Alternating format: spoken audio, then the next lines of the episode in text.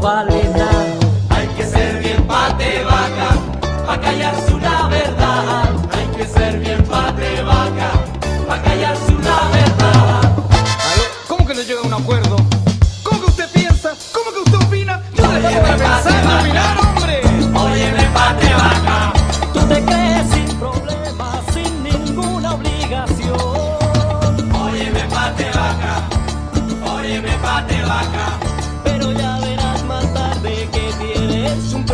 Hola, hola gente de Curicó, buenos días.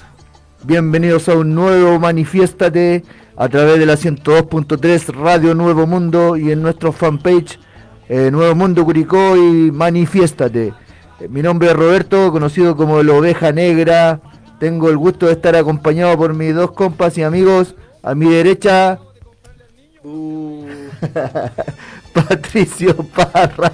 ¿Cómo estáis, Patito? Mar... ¿Cómo quieres que te diga que esté bien? No sé, pero dime cómo estás, no. Con el saludo que me mandaste, me mandaste al infierno, weón. Parece que, como dijo el compañero Chávez, aquí huele a azufre. No. Buenos días a todos los compañeros que escuchan y que tienen la desdicha de que Roberto me representara a la derecha. Y a la izquierda, mi amigo y compañero Rodrigo de Ríos, conocido como el profe. ¿Cómo estás, Rodrigo? Hola chiquillos, hola a todos y a todas quienes nos ven y nos oyen. Disculpa Pato, pero... ¿Para qué hablar del centro? No. escuchar, el, eh, escuchar derecha ya es, ya es eh, bastante poco grato. Ya, la palabra, no la presencia de Pato, obviamente, que aquí está al, frente. Totalmente al contrario. Desde mi lugar está al frente y siempre va a estar al frente. Eh, bueno, otra semana más de úlcera, digámoslo de, de esta manera, eh, de varias cosas. Eh, en una semana donde estamos viendo ya las... estamos viendo los gusanos comerse a este gobierno, comerse a un sector político y empresarial también a la vez, donde lamentablemente mm, también tenemos eh, una nueva amenaza contra la vida eh, y el Gualmapu, ya, en, todo ámbito de cosas. Pero antes de empezar con la pauta, bueno, hacer una, un homenaje, una palabra a todos los profesores y profesoras de este país, a todos quienes, eh, quienes sean, eh,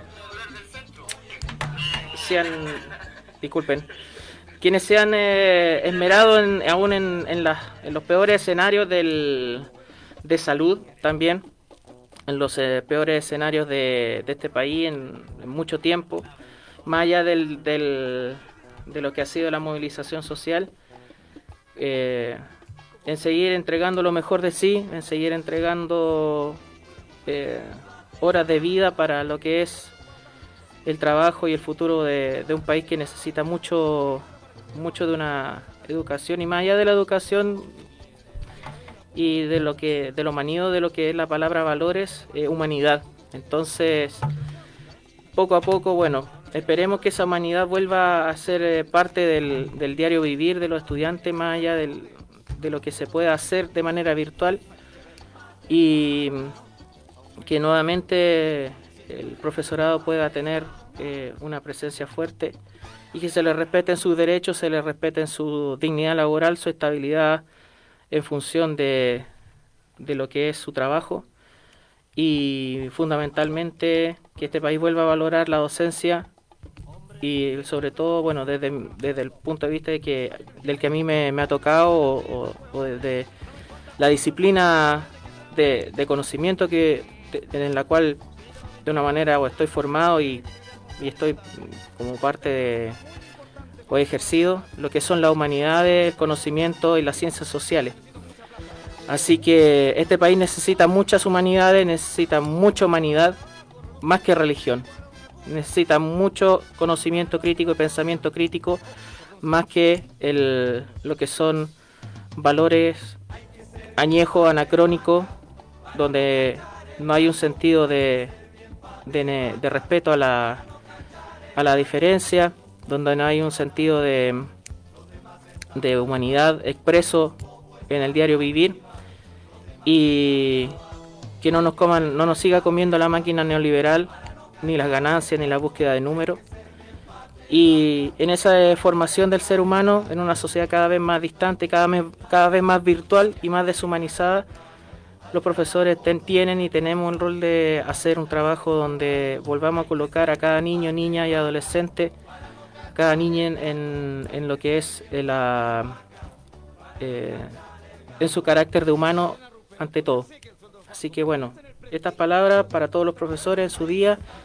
Eh, hubo movilización también, vamos a tratar de comentar aquello y bueno, la primera canción tiene que ver con, con los profes y las profes. Eh, palabras muy bien dichas y muy bien recibidas, además, creo yo. Eh, de mi parte, un, un agradecimiento total a los maestros de Chile, que son los que nos educan y nos forjan desde, desde el aula. Eh, chiquillos, más allá de, lo mismo, gracias profe por tus palabras. Eh, vamos a hablar de la actualidad, vamos a hablar obviamente del caso José Miguel Uribe, de la, de la militarización en el Gualmapu y todo eso después de esta canción en homenaje a los profesores.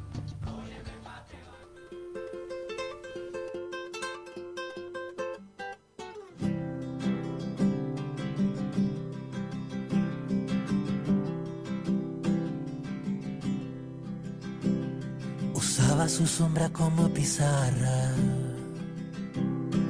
y la tiza era cal de un viejo paredón. Escribía la lección cuando encontraba el sol de frente para hacer la proyección. Usaba su sombra como pizarrón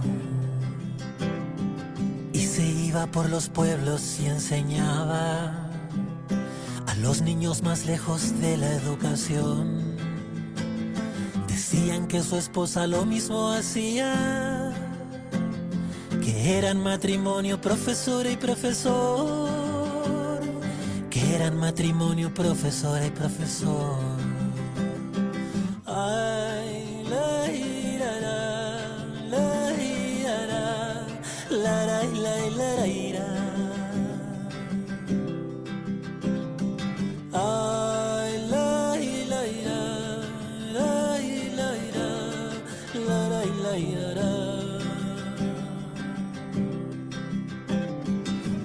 Niños de los barrios los amaban, porque daban en la calle su lección. Y las piedras eran abacos y mapas, y su sombra siempre era el pizarrón. Y su sombra siempre era el pizarrón. Profesores, atención a esta enseñanza. La respuesta está en la misma vocación. La evidencia está en las sombras y en las piedras. Y en la cal de aquel viejo paredón. La tiza blanca de aquel viejo pizarrón. Ay, la, ya, ya,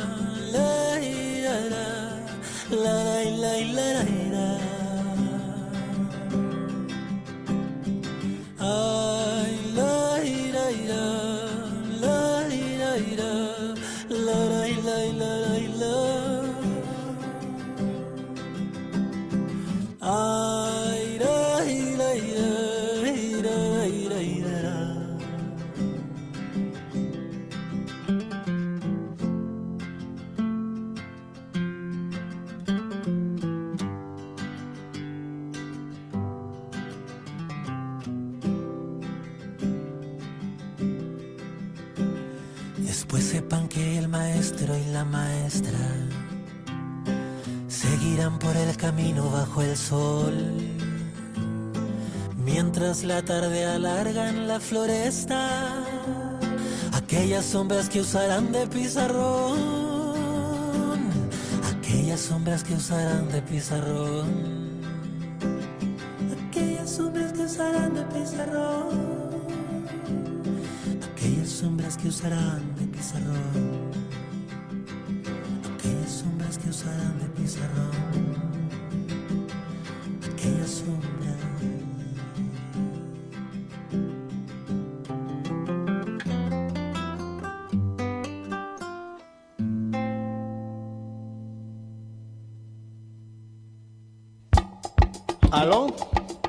Cabataz, por favor. Hombre. Acabamos de escuchar a Manuel García con su profesora y profesor. Eh, Va a estar este 6 de noviembre en el Teatro Provincial de Curicó. Así que para escuchar esta canción y muchas más de su disco Compañera de este viaje, que es el último que, que editó Manuel García, hay algunos temas bastante bonitos, así que no era de mi gusto de Manuel García en realidad, pero hay momentos en donde quizás sus sonidos valen, valen mucho y, y son realmente, realmente necesarios. eh, me pasa lo mismo, profe. Eh, no, no es de mi gusto total, digámoslo así, pero sí lo, lo he entendido en, en música, lo- los capos eh, para in- interpretar instrumentos, digamos.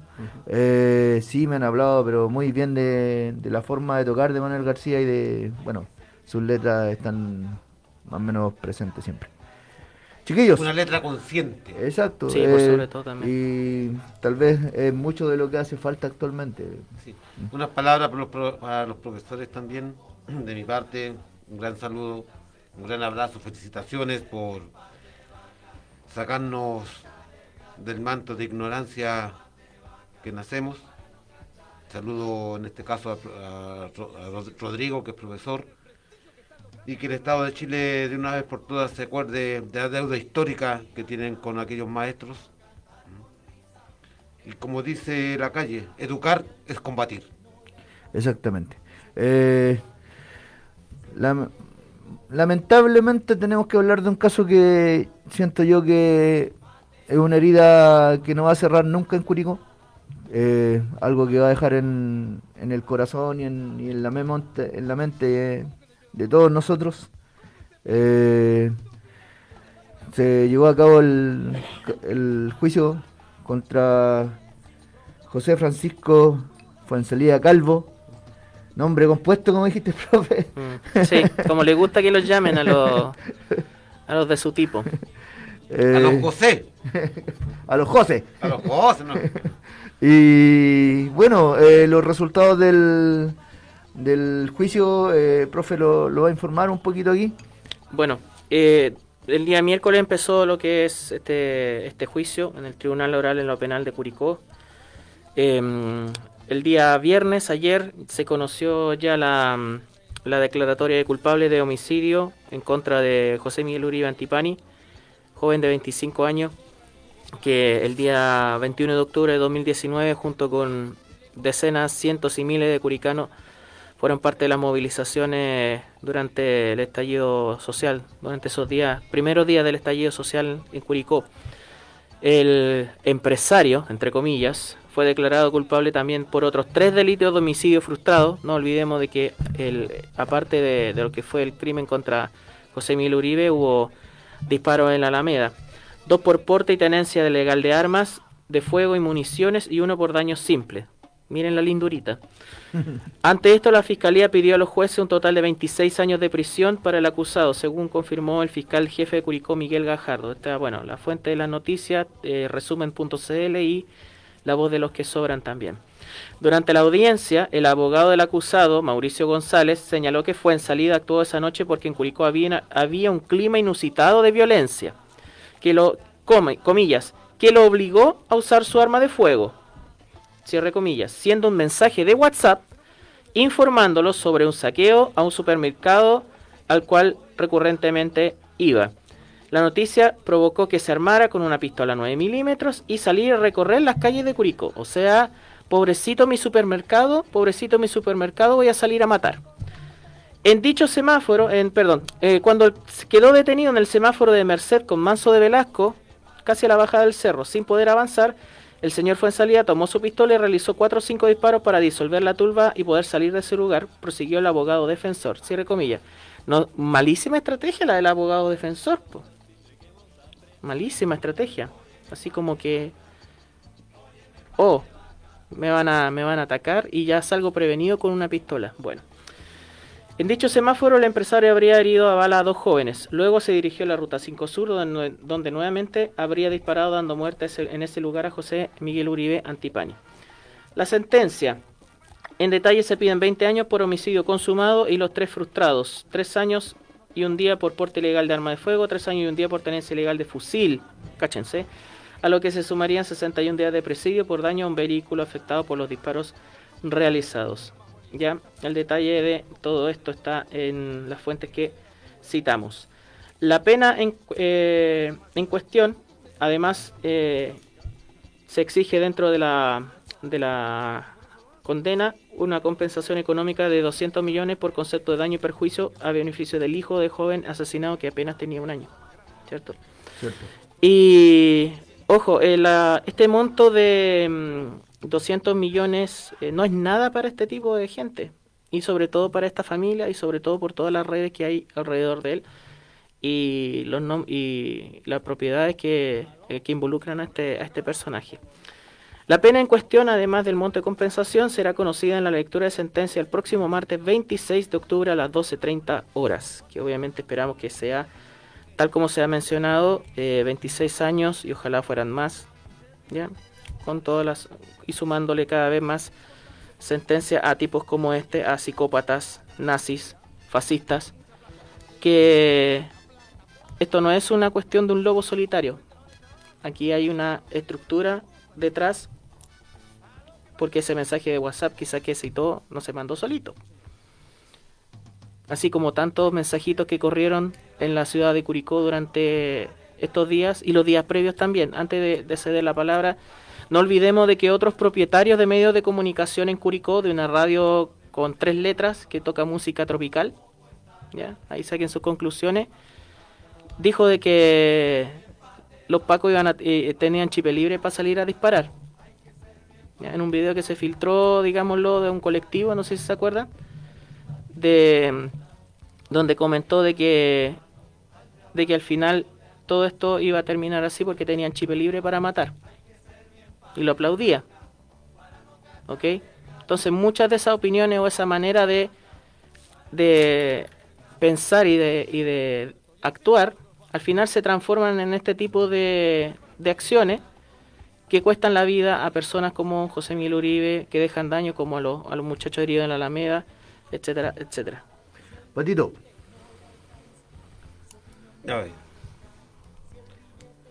José Miguel Uribe, el caso, no es el caso de ser asesinato de un joven luchador que fue terminada su vida por un asesino constante no es una enfermedad psicológica. Es el no es demencia como alegaron. No, no. Están alegando demencia. Que vienen desde familia formada, formada en el fascismo. El fascismo de este país es horrible. El fascismo tiene la tendencia simplemente a matar, a exterminar. Y estos tipos salen a eso. Salen a eso y no es simplemente este asesino que hoy en día está en, la cárcel, que tiene esos pensamientos, porque hay muchos más que están en la calle y que tienen ese mismo pensamiento.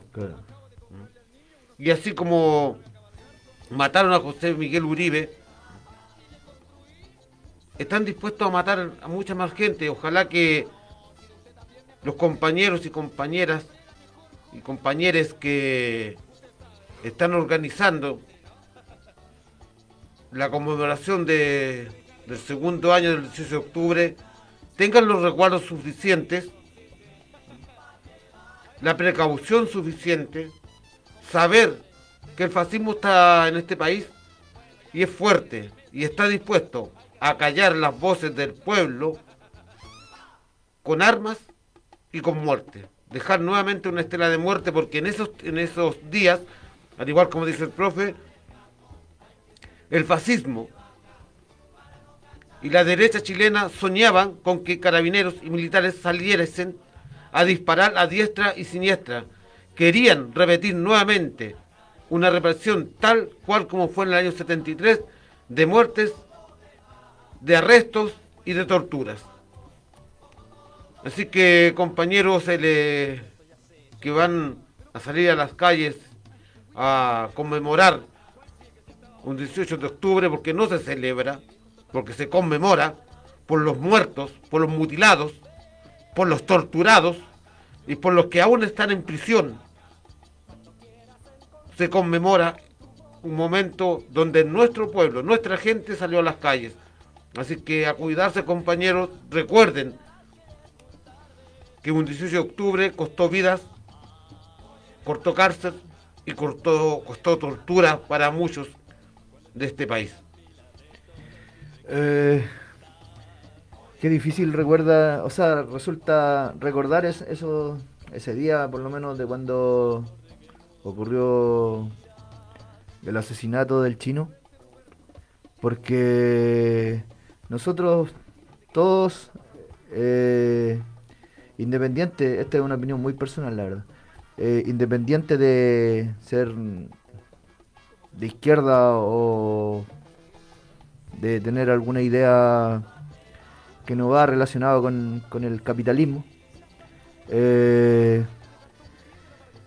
creo yo que, que no, no existe dentro de, de mi cabeza al menos el hecho de, de tomar una pistola y salir a disparar a la calle a la gente que piensa distinto. Yo esto lo digo más allá de, de reitero, es una opinión súper personal.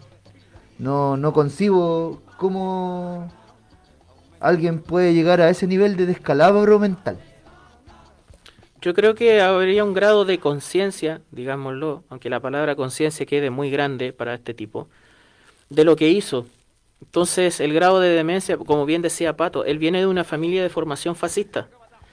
Cuando vino Vladi acá a hacer una conmemoración, un relato, a, a comentarnos qué era, qué fue lo que sucedió el 11 de septiembre en, en- en Curicó, el apellido fue en salida ya estaba presente en el fascismo, en Patria y Libertad. Entonces, la formación de este tipo eh, viene con esa, con esa impronta. Entonces, hay un carácter que, mm, que viene, viene siendo una línea sucesoria de su, de su entorno. Para ellos, en ese caso, es todo válido, profe. Así es, ¿Cierto? Así es, y así actúan y así piensan actuar. Estos, estos personajes que les molesta que, que no les nombren con, eh, con su nombre compuesto. José Francisco Fuensalida Galvo. José Antonio. No, vos sois Pepe nomás. Claro, José. claro. José Cast, Pepe Zanjas. Bueno, ese tipo de gentuza. Eh, entonces, el, lo que es el, lo que fueron esos días y lo que comentaba de este propietario de radio o socio de propietario de radio en Curicó, eh, de la RTL, ¿ya? Para que iba a mandar más que un eufemismo, que un eufemismo, era de la RTL, fue antes del día 18 de octubre incluso. Fue cuando ya empezaron los eh, la evasión en el metro, las manifestaciones de los estudiantes. No olvidemos de que los estudiantes y las estudiantes secundarias y secundarias eh, fueron los que catalizaron todo esto. ¿Cachai? No olvidemos eso, nunca olvidemos de que el 18 de octubre fue un estallido desde, lo, desde la juventud. ¿Ok? Eh, claro, las primeras cosas fueron en Santiago. Ellos fueron los que tomaron la bandera y ni siquiera por beneficio propio. Fue porque veían de que ya el tema del- de los 30 pesos afectaba absolutamente la vida diaria de su, de su familia. ¿Ok? Que ya, era el colmo. Además de todas las sartas de declaraciones que, van a- que vamos a hacer vida social al consultorio, que compren flores que están más baratas, etcétera, etcétera. ¿Ok? Que levántense más temprano porque hay una tarifa más baja en el metro frente al alza, etcétera. Bueno, y las declaraciones de este propietario de radio, después otras que se sumaron invocando a un Pinochet, de otro, comillas, comunicador radial, que fue candidato a concejal y no sacó ni el 1% de los votos, eh, todas esas cosas son las que eh, le otorgan la bala y la pólvora a aquel que dispara. ¿Cierto? Asimismo los grupitos de WhatsApp, de alguaciles de policía o alguaciles de Paco. ¿ok? De estos caniches o de estos guaripolas que eh, iban a defender a los pacos y al ejército. Y donde hay, bon- hay nombres bastante sabidos que son parte de esa, de esa organización. Y que obviamente este personaje fue en salida calvo. Yo todavía pienso, y hay un margen de, de- dentro de todo esto, que la justicia puede sentenciar muchas cosas, pero un margen de todo ese actuar tiene que ver justamente con la correlación o, o la, o la, eh, o la comunicación que tienen con ese grupito de WhatsApp, con ese grupito de alguaciles de Paco, donde, había, donde hay un ex concejal, que después vamos a comentar que estuvo de Guaripola en la marcha de los, de los guasos fachos aquí en Curicó durante la semana. Eh, y también con las propias Fuerzas Armadas y Policiales. ¿Ok? Entonces, eh, al final, este tipo va, ojalá que se muera en la cárcel, literalmente, que se pudre ahí, con todos los años que le quedan, que lo trasladen a Curicó, que tenga las pelotas bien puestas para estar en Curicó y no estar en una cárcel en otra región o en otra ciudad del país, ya que tanto le gusta. Hoy oh, le atacaron su supermercado. Su supermercado, comillas, atacado estaba en Curicó. ¿Por qué va a ir a cumplir pena a otra cárcel o a otro lugar de, Chile? La pera, la pera.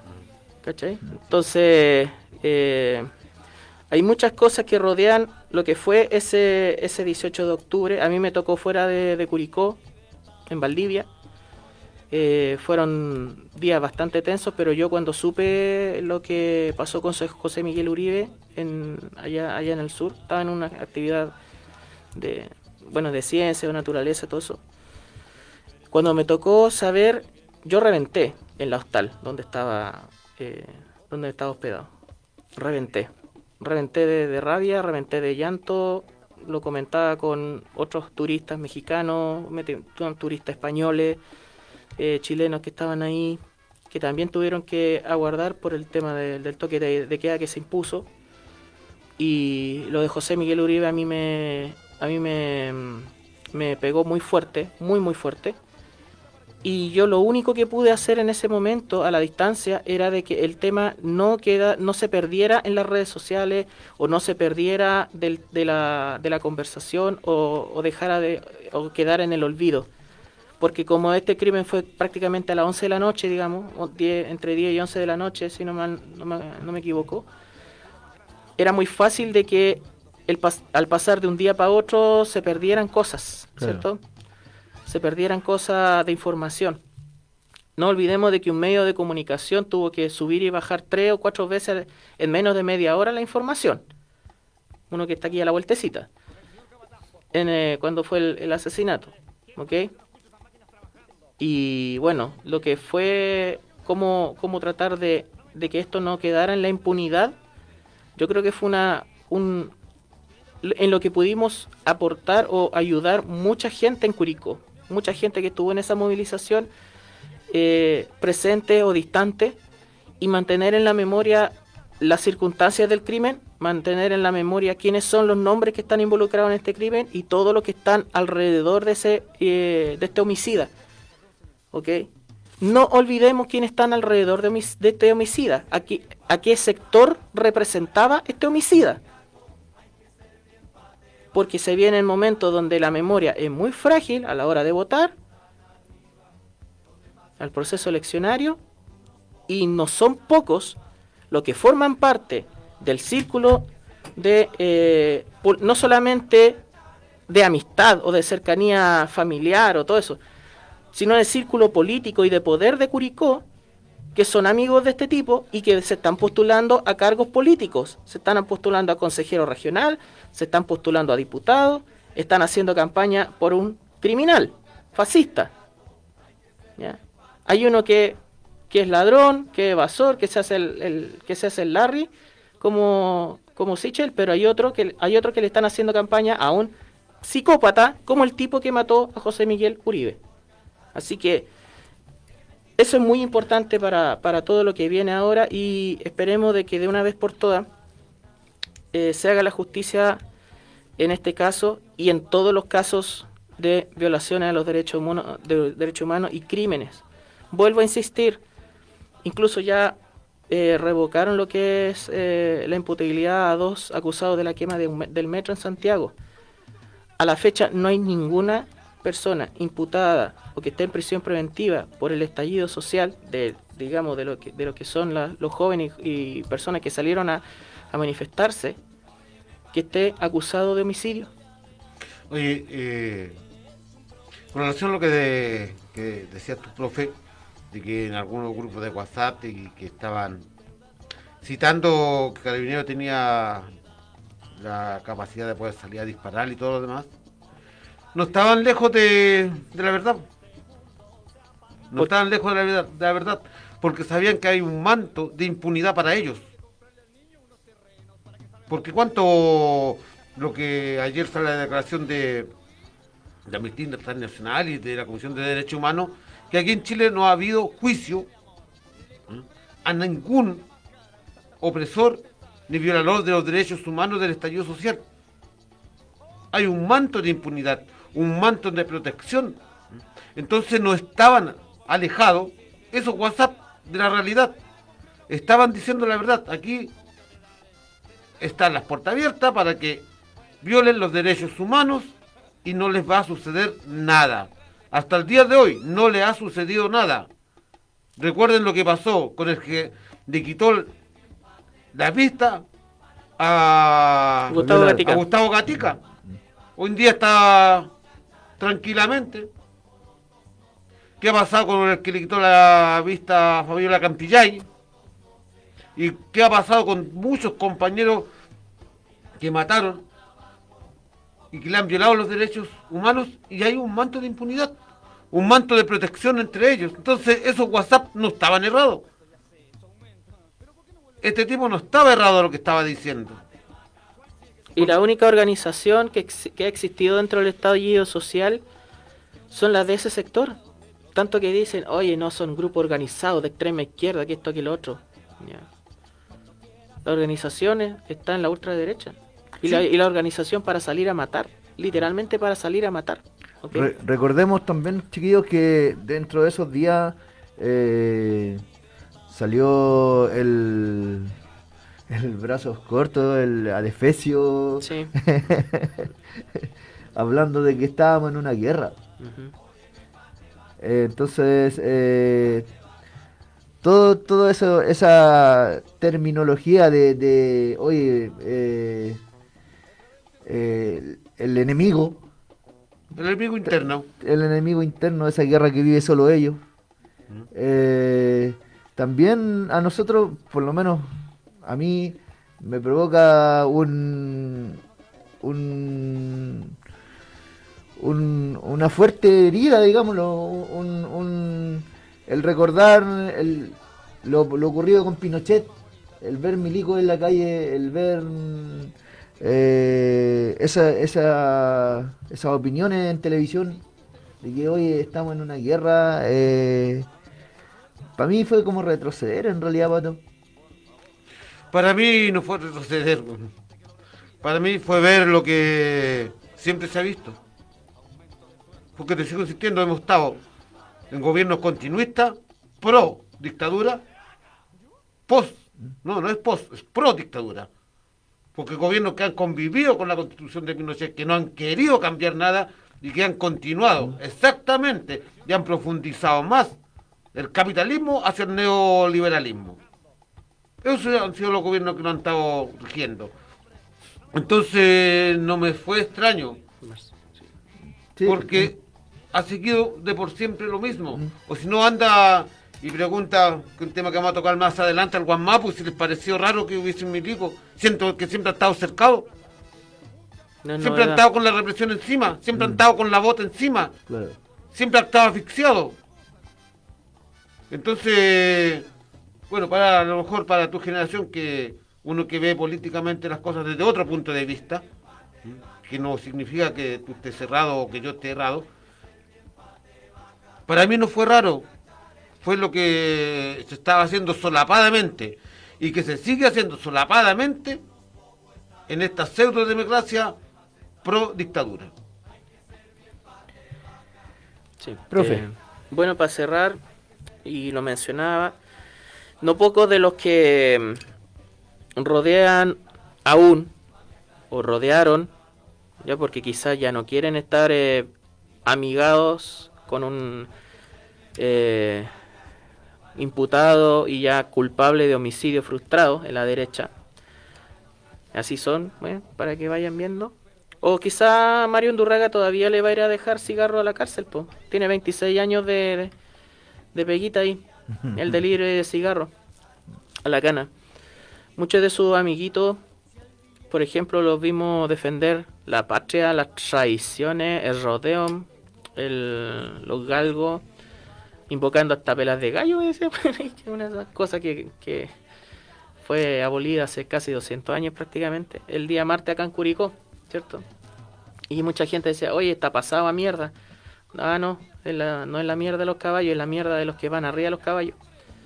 Eh, ese tipo de gente defendiendo cosas que después eh, a punta de bala y a punta de pistola eh, creen que tienen el, poder para poder para salir a matar como salió este este fue en salida Calvo marcha de- por tradiciones. ¿cuál tradición?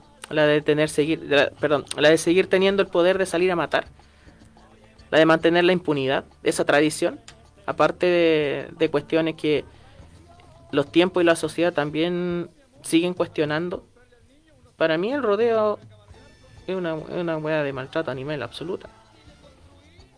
Que lo único que hace es mantener o perpetuar tradiciones que realmente no, no son propias de una, de una sociedad que avance en, en, cierta, en ciertos parámetros, digámoslo. Pero hay una, ter- hay una tergiversación, una manipulación de la chilenidad que realmente busca mantener cuestiones que son simplemente, como decíamos, formas de eh, demostrar cierto grado de superioridad contra otros seres vivos. Claro, exactamente. Mm. Lo decíamos con el tema de la migración, seguramente lo vamos a reiterar, de que la superioridad o la identidad del país, de un país muchas veces se justifica a partir de eh, la debilidad o ejercer, eh, digámoslo, la fuerza sobre otros más débiles. Es lo mismo que con el rodeo. O lo que se hacía hace casi 50, 60 años, que era palomear roto en el campo. Cambien las vacas por un peón de fondo, por un peón, un inquilino, y eso hacían los, los futres. ¿cachai? Entonces, aquí se mezclan muchas cuestiones que no son casualidad, digámoslo. De que personajes con pensamiento como el de José Fuensalía Calvo, eh, sus defensores, sus amiguitos, no sé si estará activo ese grupito de WhatsApp, quizás sí, ¿ya? lo reviven cada, cada 18 de octubre para invocar a la represión y a la muerte. Y este tipo de expresiones eh, que realmente lo único que, que hacen es demostrar cuán temerosos están de, de las transformaciones de un país y de una sociedad y de una mentalidad. Eh, voy a tomarme un segundito para para eh, leer algunos comentarios que nos vienen en, en Facebook. Voy a enviarle un saludo a la Carlita Sepúlveda que nos está... Saludos compañera, que estés bien. Felipe también, que esté bien. a- al Sixto Rodríguez, un amigo mío que también nos está viendo. Eh, la Paola Grandón nos dice saludos guerreros, un saludo al profe. Por- y tengo acá un comentario de Gastón Magías, no sé si está bien escrito. Eh, señores, ¿por, ¿por qué no hablan de lo que pasa en Venezuela? Porque estamos hablando de Chile. Nuestro tema es Chile. Pato, Punto. ¿merece algún comentario el, el- el post de don Gastón? Sí, sí. Supongo que, que se- a lo mejor es una persona venezolana. Quizás no es una persona. Ah, claro, bot. mm. Que me explique lo que está pasando en Venezuela cuando ellos se farrearon su oportunidad, cuando el Estado venezol- venezolano los tenía en un estado de bienestar. Cuando ellos gastaban su dinero en Estados Unidos. Que me explique por qué ellos favorecieron a Guaidó para que le bloqueara todas las cuentas económicas internacionales y le dieran un bloqueo internacional a, Venezuela. No, estoy hablando de bloqueo a Maduro, estoy hablando de, blo- de bloqueo al pueblo venezolano. Aquella gente que está arrancando, que está pasando hambre, Guaidó fue el que pidió el bloqueo y la escasez de alimentos en Venezuela. Ojalá que me explique eso si puede. Eh, a ver si, a ver si, si nos puede explicar mm, don Gastón a- algo acerca de eso. Y con Eh, alguna fotito para saber cómo es. pues, Claro, sí, claro, sí. mande una fotito, Sí. socio. Eh, chiquillos, eh, Pato, ¿algún comentario para cerrar el tema del, del- de la marcha de los guasos en Curicó? A ver, en primer lugar, Guaso. definición hombre a caballo. Y de hombre tienen poco. ¿Eh? Porque el hombre, el guaso en sí, el que produce la tierra, Estamos hablando del guaso tradicional, ¿cierto? Eh, al- tu definición es del hay un guaso. solo guaso. Mm, ¿Ya? El que, el Solo que guaso. trabaja la tierra. el que trabaja la Ya. tierra, el que a, a través de su caballo mueve la economía, movía fuertemente la economía de este país, y los otros son simplemente latifundistas o patrones de fondo que el mismo guaso tiene que montarlo en el caballo. O sea, son hueones a caballo. Ya, ¿Eh? corta. Si- si la gente- Utilizando la misma letra también, así que no nos perdemos tanto.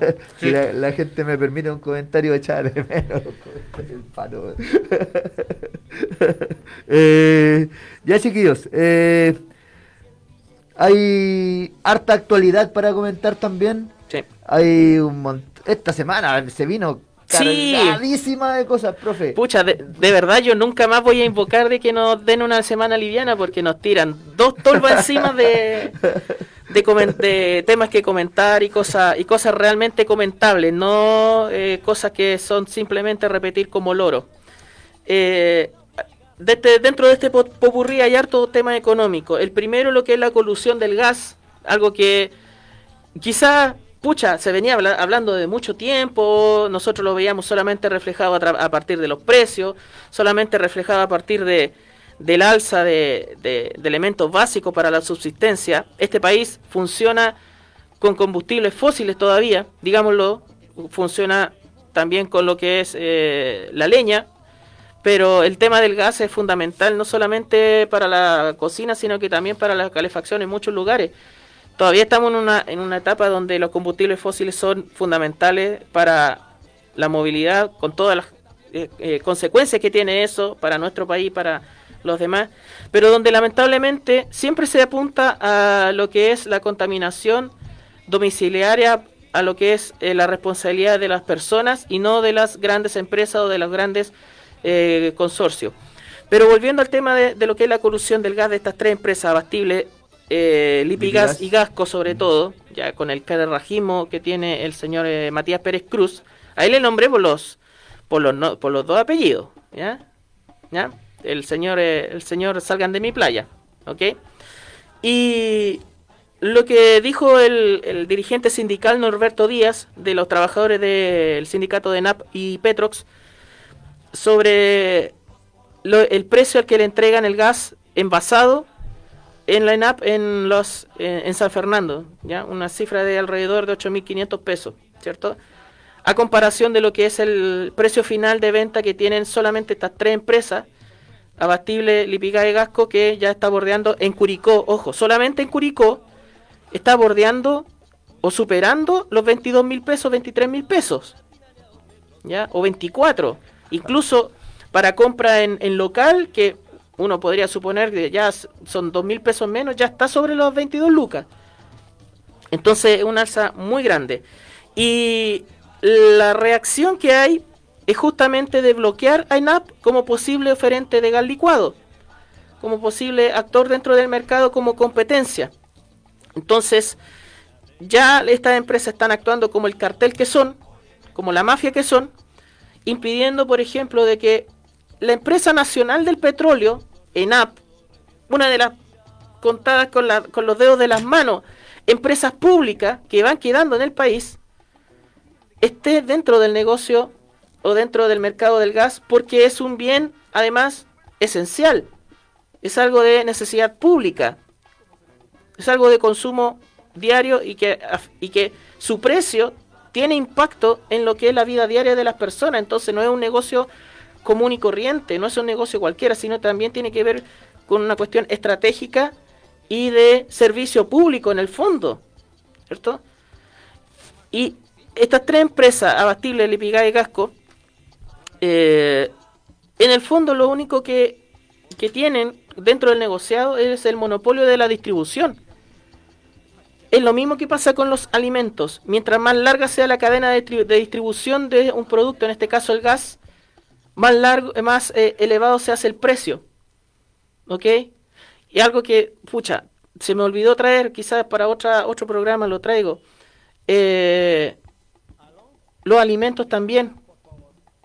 los alimentos. La diferencia que hay desde un producto que se puede obtener eh, directamente acá de la tierra frente a un producto que suponemos que es producido en Chile, pero que no. Pero con el ejemplo ahí lo hubiera, lo hubiera dejado mucho más claro. Pero bueno, eh, bloquear en app como posible vendedor en el mercado. Ya hay un proyecto de ley impulsado por el senador Alejandro Navarro, que es de la zona del Biobío, donde está una de las más importantes refinerías de, de hidrocarburos del país, eh, en para que la empresa nacional de petróleo se eh, involucre en el mercado del gas licuado para generar competencia y darle realismo a lo que son los precios del producto. Porque ellos mismos dijeron, envasado, el gas puesto que le llaman, por kilo no supera los 600 pesos. Y ellos lo están vendiendo prácticamente al triple de su valor en eh, solamente porque son los distribuidores. Ayer me encontré con un amigo, me contó que el gas de 15 kilos le había costado 24.800 pesos. Cáchense. Sí, y esta empresa distribuidoras, que no son los, los camioncitos que andan en nuestro, en nuestro sector. Y en la Reiteramos de que ellos No, no, son claro, los ellos no son, responsables. no son sí, los responsables, sí. eso tenemos, tenemos que dejarlo. Eso, que quede súper claro. La pelota viene en el suelo. ¿eh? Son las empresas distribuidoras que han, que han aumentado su ganancia en un 55% en tiempo de pandemia con, con el alza, con la colusión del gas. Y la colusión en todo. Si este país De tiene eso una un poco, colusión Pato, absolutamente en todo. De eso un poco te quería hablar. eh, vivimos dentro de lo, lo vital que puede ser la colusión de las farmacias, por ejemplo. Ahora nos Colusión- encontramos con la colusión del gas. Son cosas que, Farmacia. como dijo el profe, son Pollo. cosas que son vitales. Pues. Farmacia, pollo, artículos de aseo, gas, oxígeno médico. La corrupción en la canasta familiar. Sí. Ojalá que eh, la, la, compañía Grandón también pongan la pelota al piso de repente en la convención. Un gran saludo para ellos.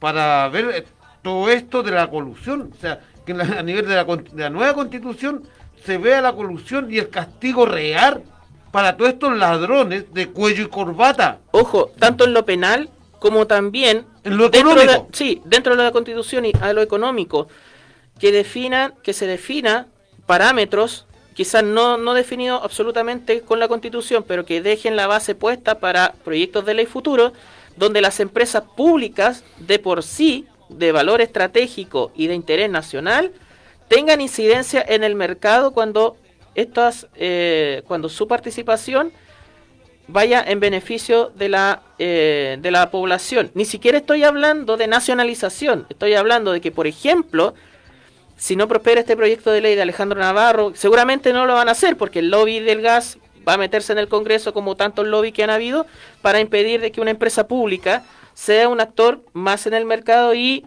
eh, normalice lo que son los precios de los productos. No estoy hablando ni siquiera de nacionalización, para que no se espanten los fallitos, para que no se espanten los, eh, los libremercadistas. Estoy hablando de que, por ejemplo, la constitución, una empresa como ENAP pública tenga incidencia en lo que es el mercado, como ente no solamente eh, proveedor, sino también como actor dentro del mercado de un servicio básico, de un bien nacional de valor estratégico como es el gas licuado, que si bien nosotros no producimos una gran cantidad de gas como para el abastecimiento de todo el país, ENAP tiene una función estratégica fundamental, que es la importación y la transformación de ese gas, de ese gas en eh, gas licuado domiciliario para, eh, para las viviendas, ¿ok? Ya, estamos hablando de la colusión, entonces la colusión en todo. Este país tiene colusión absolutamente en todo. Que hoy en día están hablando por sinvergüenza Siller que se arregló con, con la colusión del gas, pero hay colusión en todo. Tenéis colusiones en el arroz, eh, que ya los kilos no son kilos, po, ya los kilos en este... Yo cacho que es casi el único país del mundo weón, que, que el kilo bajó a 900 gramos, o a 700 gramos, 800 gramos. Y el litro 900 ml. Claro. Hasta el kilo de avena es de 800 gramos. O sea, mientras la pandemia va aumentando, los kilos van disminuyendo.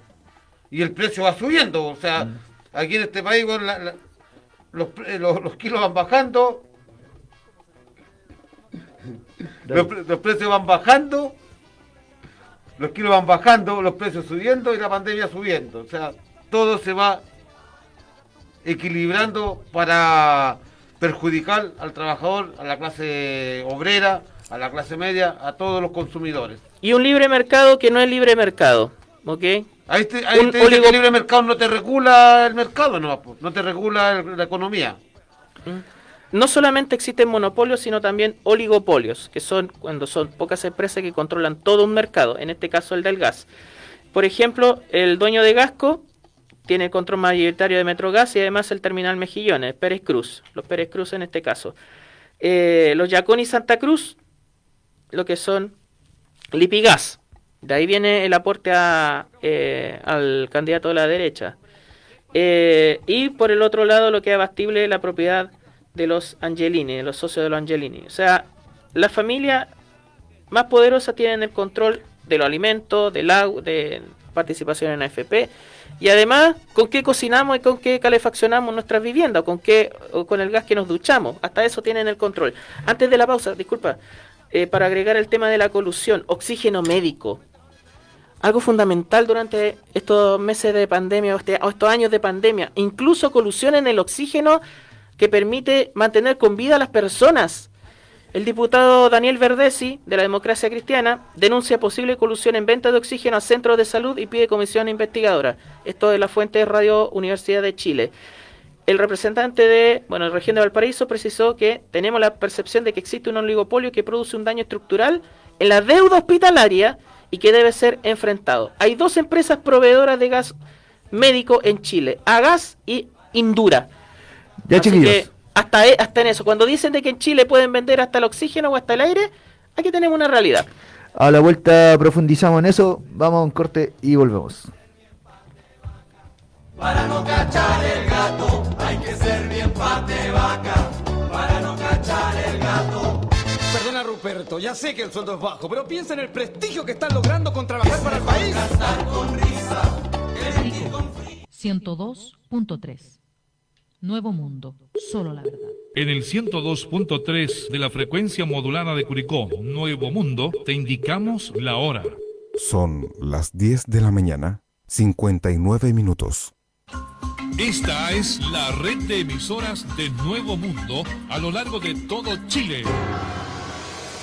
Iquique, Tocopilla, Antofagasta, Diego de Almagro, Copiapó, Vallenar, Ovalle, Los Molles, San Antonio, Santiago, Buin, Lo Espejo, Graneros, Las Cabras, Rengo, en San Fernando, Antivero y Camelia, Curicó, Constitución, Lota, Arauco, Los Álamos, Victoria, Temuco, Lanco, Valdivia, Frutillar, Río Negro, Puerto Montt, Ancud, Castro y Punta Arenas. Esta es la red de emisoras Nuevo Mundo. Solo la verdad.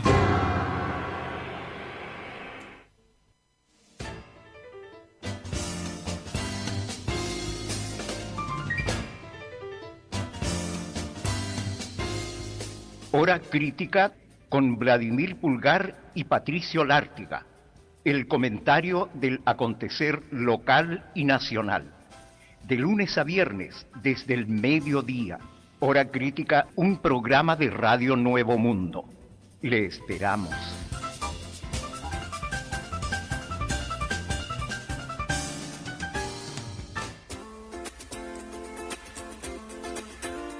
Hola, soy José Pepe Latrille. Le hacemos una invitación acá en Radio Nuevo Mundo 102.3 para todos los viernes de 21 a 23 horas para recordar, conversar, anécdotas, vivencias y enamoramientos con el programa El Rock que marcó tu generación. Los esperamos.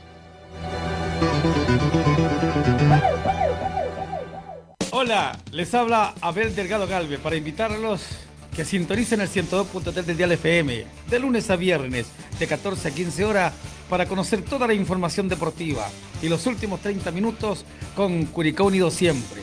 Los espero en Todo Deporte, Radio Nuevo Mundo.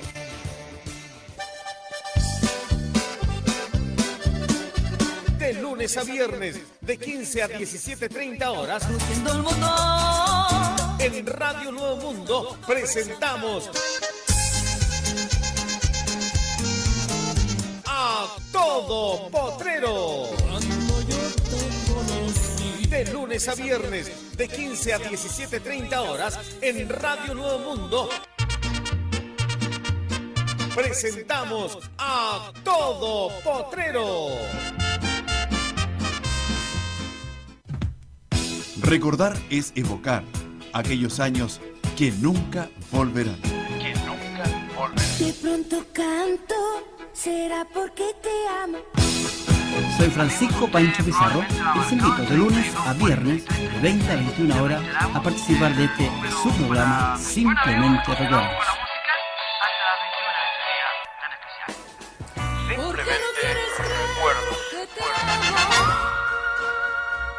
No se olvide, de lunes a viernes, de 20 a 21 horas, por Nuevo Mundo 102.3. De nuestro amor.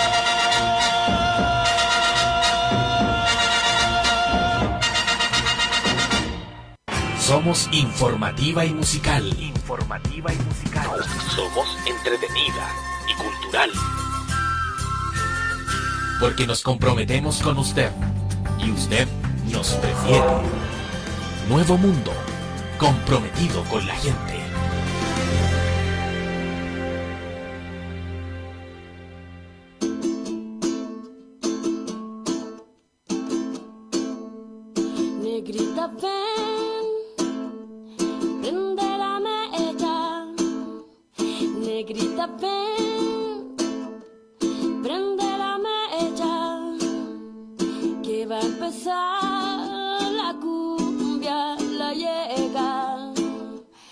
Vamos a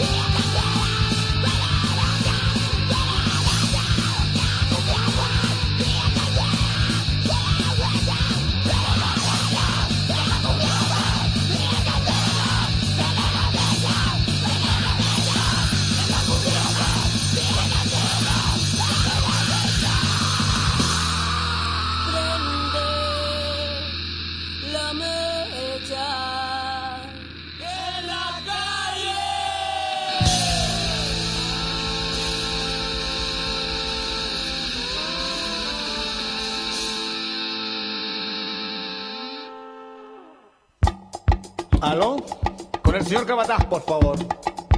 Hombre, ¿qué pasa que no escucho esas máquinas trabajando? ¿Que no hay energía eléctrica? Volvemos a Radio Nuevo Mundo 102.3 en el FM, a través de Facebook en el fanpage Manifiéstate y de Radio Nuevo Mundo Curicó. Acabamos de escuchar Anarquía Tropical en el Cornejo con Prende la Mecha eh, en estos días cercanos al 18 de octubre. Quizá el tema más potente del que sentimos que nos, nos pega un poco más, más fuerte tiene que ver con el Walmapu, como cada semana, como cada programa, lo que está sucediendo nuevamente en el territorio del pueblo nación mapuche y la militarización caprichosa, vengativa por parte de la gárgola infame que está en el poder, en medio del escándalo de los Pandora Papers, en medio de la acusación constitucional contra, contra este adefesio, Piñera, contra todos los cuestionamientos que existen sobre su gobierno, que son diarios, que han sido diarios, la moneda corriente de distracción y de justificación para salir a matar, para saciar su sed de sangre psicópata, siempre está en el Walmapu. Y como tienen tan poco tino, o realmente lo tienen, para generar aún más eh, simbolismos terroríficos, un decreto de militarización un 12 de octubre, eh, decretado por este adefesio, por este infame gobierno contra el pueblo nación mapuche, con una serie de excusas que vamos a, desglosar en, eh, a continuación.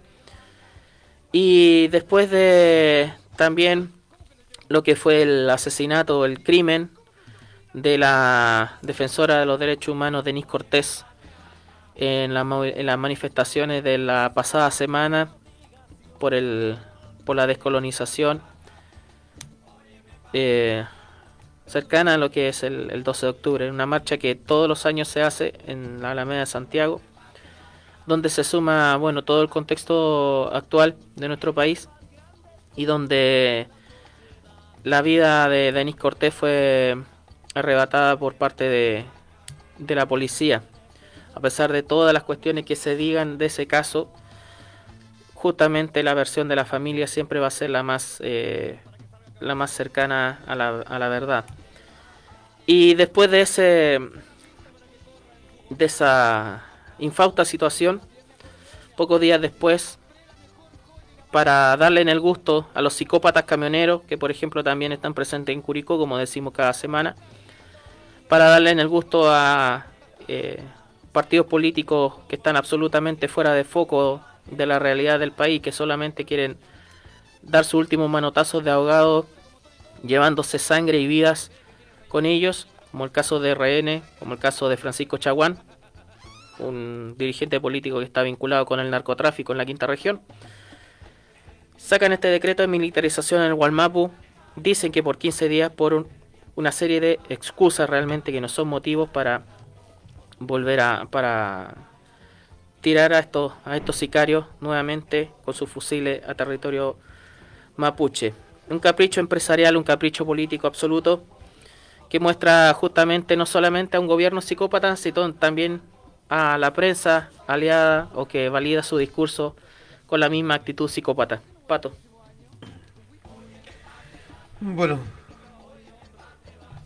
eh, recordar a la compañera Denise Cortés, lamentablemente una luchadora a la cual se la pagó la vida, por estar luchando por los derechos del Guamap, pueblo nación mapuche, que nuevamente el Estado de Chile pretende ensuciar sus manos, más aún con la sangre de, del Guamapu. Como se dice en redes sociales,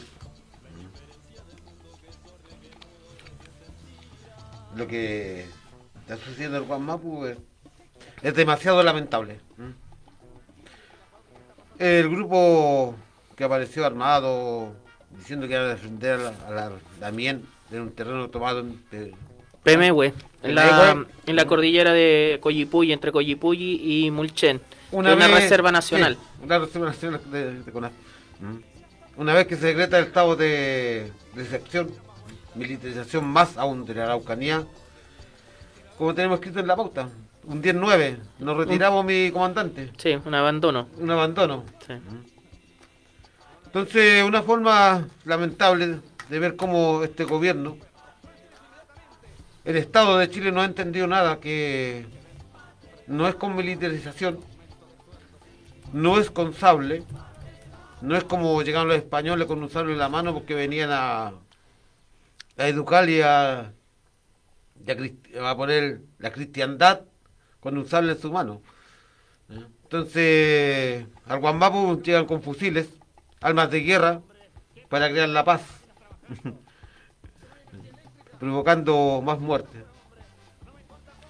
No, no me cabe duda. Creyéndose Cornelio Sabre- Saavedra, Sí. por ejemplo, este, este enano maldito de Piñera. No me cabe en duda que van a caer detenidos muchos dirigentes mapuches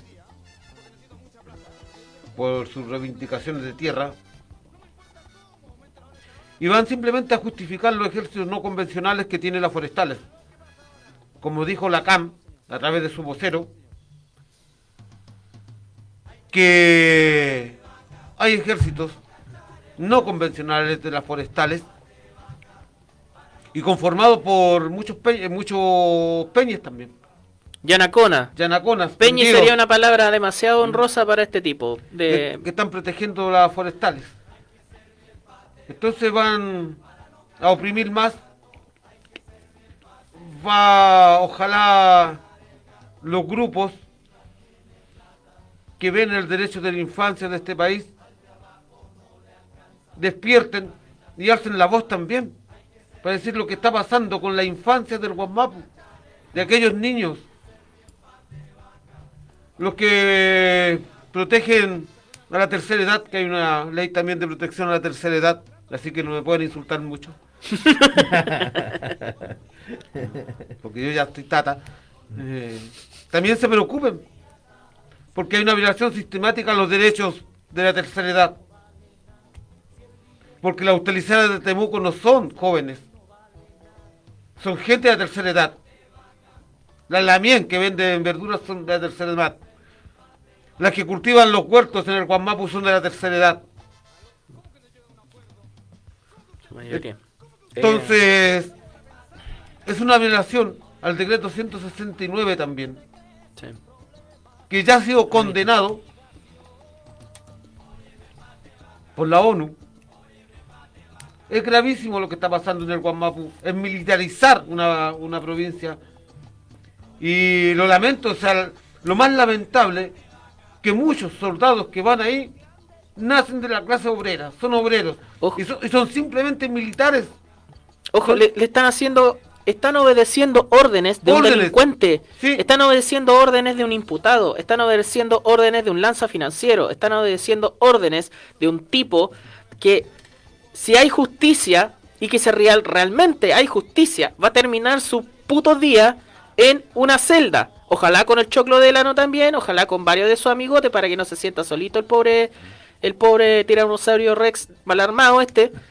Eh, ojalá, si hay justicia realmente, va a terminar sus días ahí. Y a ese tipo de personaje son los que están obedeciendo ciegamente los pacos, los milicos, los ratis y la prensa alcahuete. Y lo más lamentable es que, es que llevan a los soldados.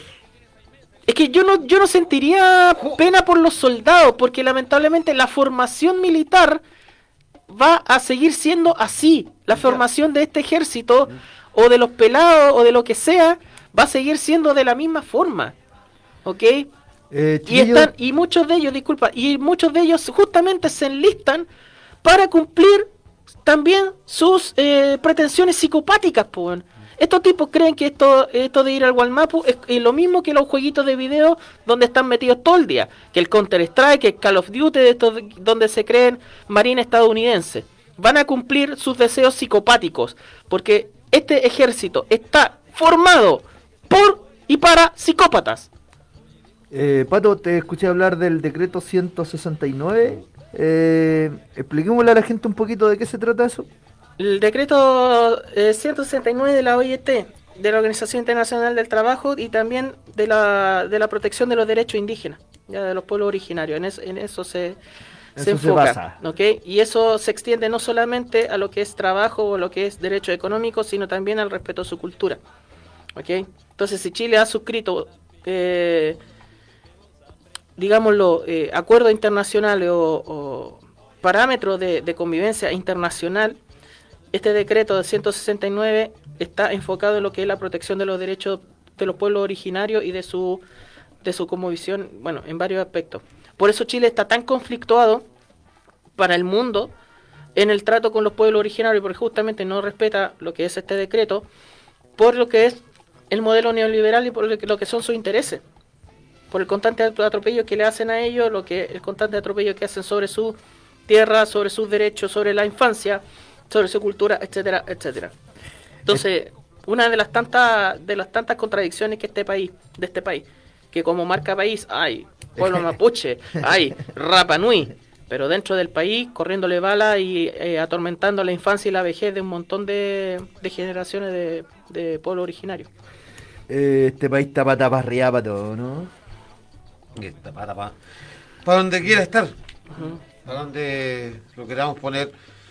Lamentablemente, como dice el profe, ojalá la justicia funcione, la justicia no va a funcionar. O sea, saquémoslo la venda de los ojos y este país de la justicia para los que tienen plata y la justicia para los que no tienen plata.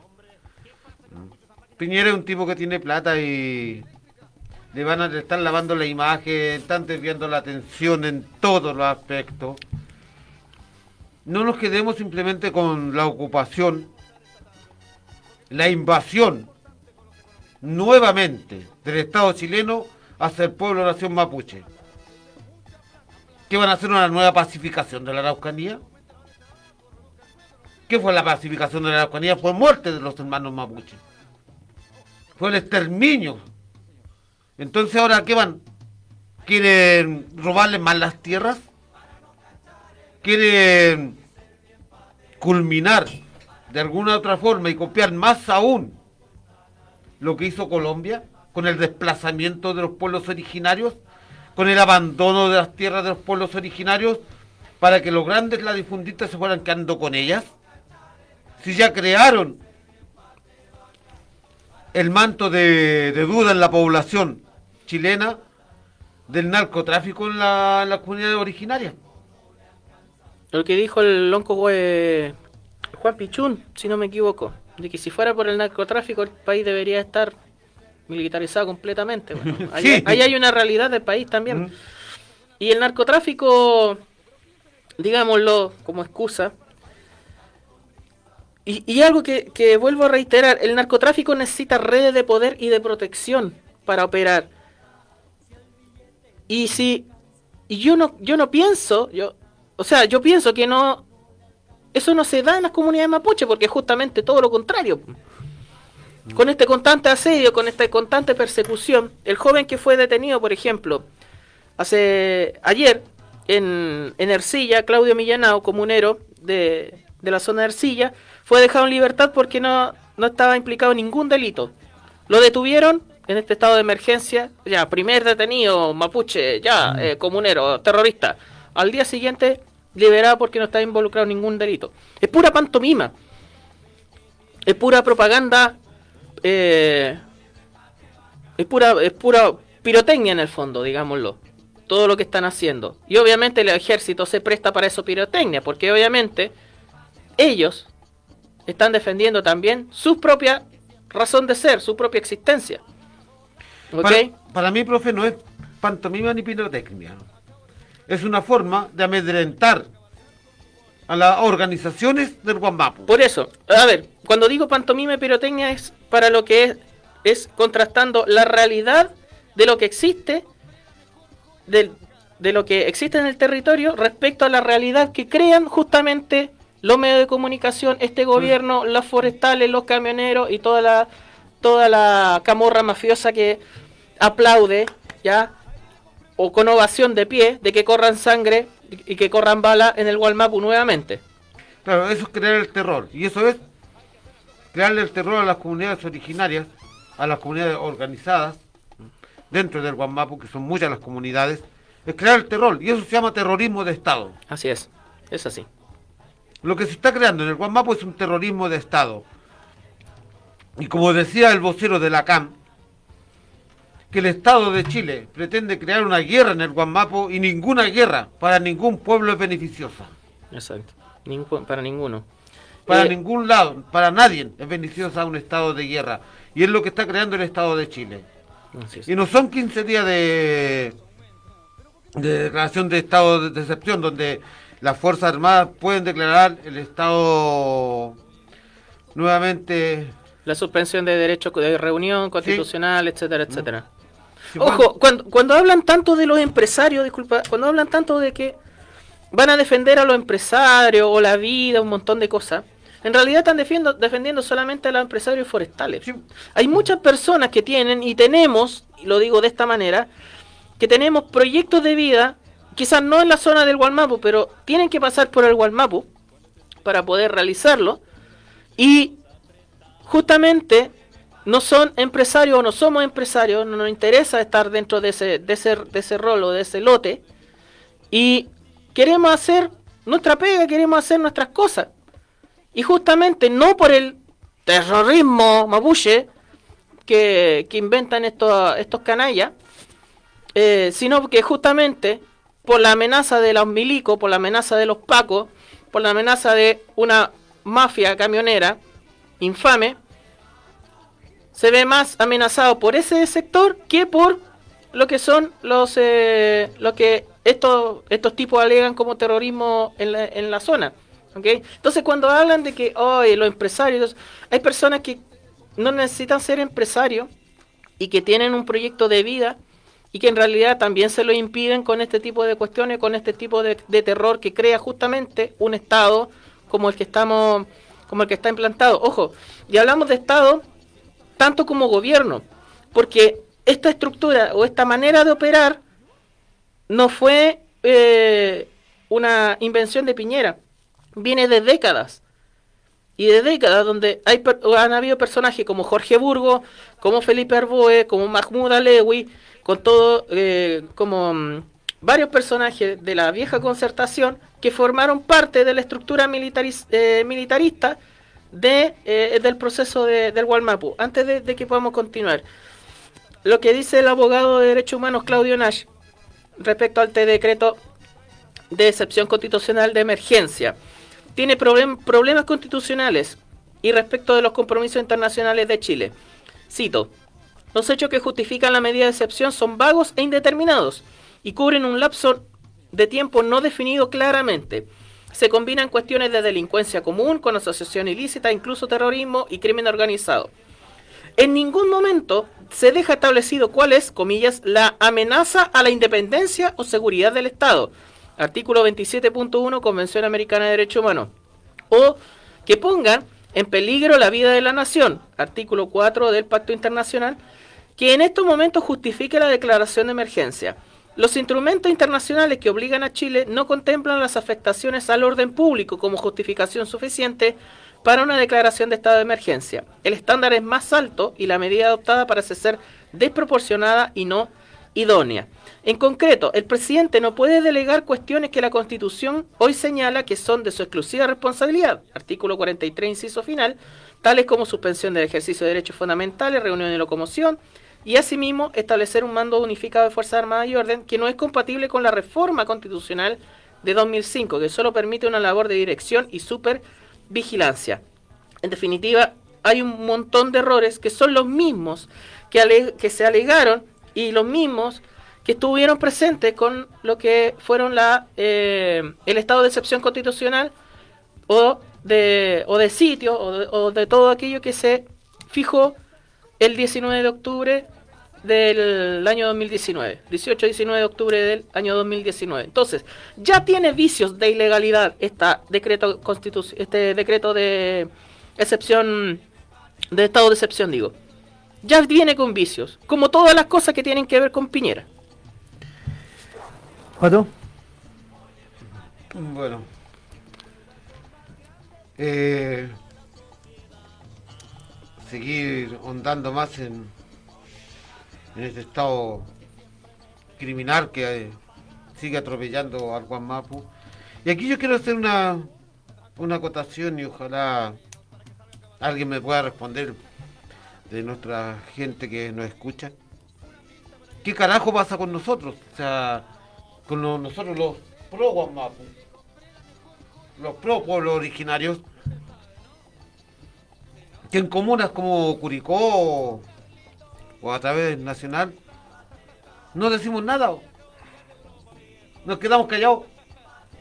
Hasta el día de hoy no veo nada, no veo un lienzo, no veo un volante, no veo nada que salga hablando o manifestándose contra la invasión del Guamapu, contra el atropello del Guamapu. O sea, nos acostumbramos nuevamente a quedarnos callados. O nos quedamos durante todo el año pensando en el 18 de octubre. Y todo el resto del año dejamos que nos atropellen. El 18 de octubre, bien cierto, fue por 30 pe- el alza de 30 pesos. Y de este tiempo a esta fecha, ¿cuántos 30 pesos no han subido? En todo. Nos salimos a la calle por la violación sistemática a nuestros derechos como personas. Y del 18 de octubre en adelante, ¿cuántos derechos nos han atropellado? Todos los días y a cada rato. Y, seguimos quedando callados. Seguimos c- escondiendo la cabeza como las avestruces. A ver, ojo, las avestruces no hacen eso. Digo, eso es un mito científico, Es un pero bueno. científico, pero, ¿eh? Entonces, si no somos capaces nosotros también de alzar nuestras voces, no esperemos que, que el Congreso alce la voz también. Pues. Eh, Es como la acu- acusación constitucional contra Piñera. Si el pueblo no está en la calle pidiendo la real justicia y la real condena y el riesgo de nación que puso Piñera hoy en día, la vergüenza nacional para los patriotas, que Chile está situado como un gobierno nefasto, un gobierno que se colude, un gobierno que saca los impuestos de su país para dejarlo en otro, si no estamos en las calles, si no estamos pidiendo y no estamos presionando al Congreso, a los diputados, a todos los representantes de alguna u otra forma, a sacar una voz, nos van a seguir atropellando constantemente, día a día y segundo a segundo. Eh, Patito Parra dio pie al, nuevo tema de conversación que tenemos en la pauta.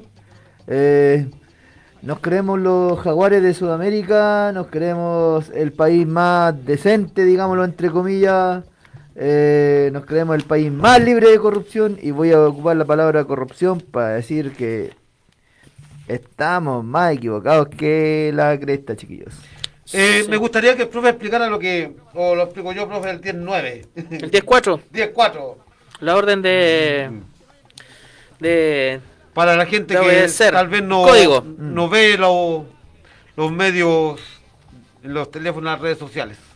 Sí, los códigos que utilizan los pacos para darse órdenes, para llegar o abandonar un lugar. Sí, Bueno, el caso de Pemehue, bueno, rápidamente, de que ocuparon un predio de una reserva nacional en la precordillera, como decía, de Mulchen y de, y de Coyipulli, en, en los límites regionales entre el Biobío y la Araucanía, más o menos por ahí está situado este sector.